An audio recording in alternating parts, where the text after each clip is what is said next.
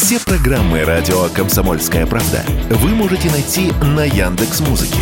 Ищите раздел вашей любимой передачи и подписывайтесь, чтобы не пропустить новый выпуск. Радио КП на Яндекс Музыке. Это удобно, просто и всегда интересно.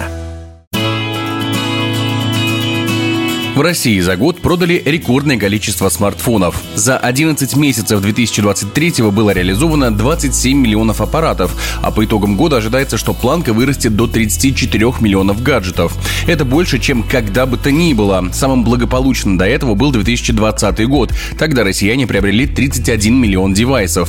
В прошлом же году этот показатель был на уровне 21 миллиона телефонов. Это в том числе повлияло и на взрывной спрос на смартфоны в этом году. Как говорят эксперты, в прошлом году доступность в этом сегменте рынка была гораздо ниже. К тому же люди боялись неопределенности и не спешили тратить деньги. Теперь же россияне решили отыграть эту ситуацию. Об этом радио «Комсомольская правда» рассказал сопредседатель кластера электронной коммерции Российской ассоциации электронных коммуникаций Иван Кургузов. Во-первых, доступность товаров в России за последний там, год изменилась. В середине второй половины прошлого года, конечно же, был доступ к товару, но в меньшей степени. Падает курс рубля, есть инфляция, она будет продолжаться. Поэтому кто-то себе покупает там для того, чтобы спасти свои накопления машину, а кто-то iPhone. Потому что сейчас может купить, не знаю, сможет ли он его купить там через полгода. По словам участников рынка, росту продаж способствовала и агрессивная политика продвижения китайских брендов, пришедших на место ушедших из России.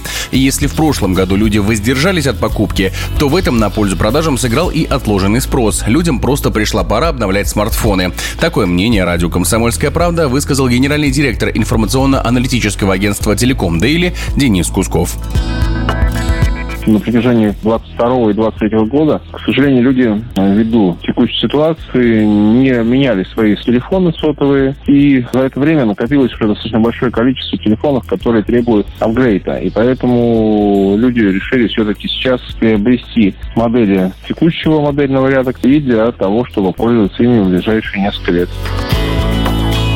Лидерами по импорту смартфонов в Россию в этом году стали Xiaomi, Samsung и Realme. Суммарно они занимают больше половины российского рынка. Лидерами продаж же остались Apple.